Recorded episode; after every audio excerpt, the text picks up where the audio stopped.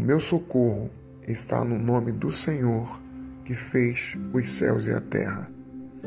Guardei no coração a tua palavra para não pecar contra ti.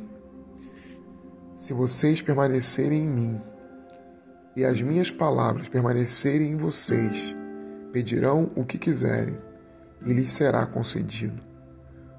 Tudo depende de como lemos, de como entramos no círculo mágico dos significados de um texto, de como nos introduzimos em suas palavras e permitimos que a textura de um texto teça a sua trama ao nosso redor. Os três textos que lemos são de personagens distintos. O primeiro trata-se de Davi, nos Salmos 119. O segundo trata-se das palavras de Jesus no Evangelho de João. Terceiro trata de um filósofo do século XX, Michael Mishahab. Ambos estão aqui nos apresentando o poder da palavra. A palavra cria, a palavra destrói, a palavra estabelece relações, a palavra destrói relações. Foi pela palavra que Deus criou todas as coisas. No Evangelho de João, o mesmo que lemos aqui as palavras de Jesus, diz que o Verbo se fez carne e habitou entre nós. Uma outra tradução vai dizer que o Logos encarnou-se, a palavra, a palavra eficaz.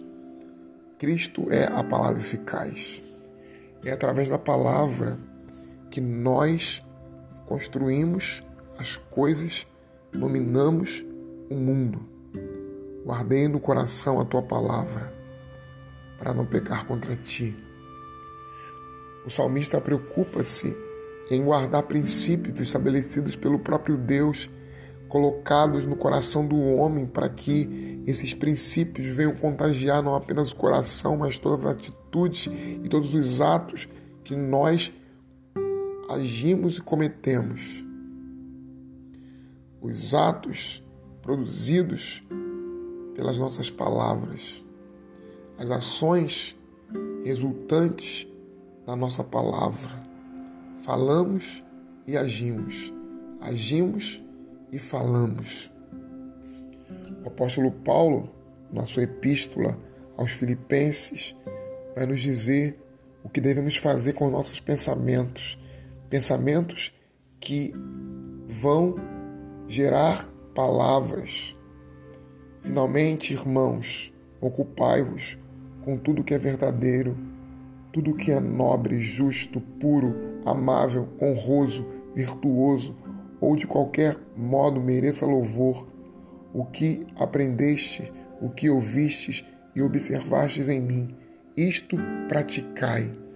Ou seja, o que vocês me viram falar, o que vocês me viram fazer. Porque para Paulo, como para Davi, quanto para Jesus, ou para os pensadores desse século, a palavra está sempre ligada a atitudes, a atos. Divorciar a palavra das coisas que nós fazemos é de uma tamanha incoerência. É por isso que Jesus diz a respeito dos fariseus que nós devemos fazer tudo o que eles dizem, mas não fazer o que eles fazem, porque eles falam, têm princípios, sabem o que é correto, mas as atitudes não estão em correspondência com as suas palavras. É preciso que, no meio de uma geração, de um mundo completamente incoerente, de um mundo que está divagando e perdendo-se por completo, que nós mantenhamos a firme atitude de que a nossa palavra resulte em uma ação correspondente, de que sejamos fiéis àquilo que nós cremos, àquilo que nós falamos, aquilo que a nossa boca diz, seja o que o nosso corpo faz, aquilo que os nossos olhos veem, seja a atitude que nós tomamos para com as coisas.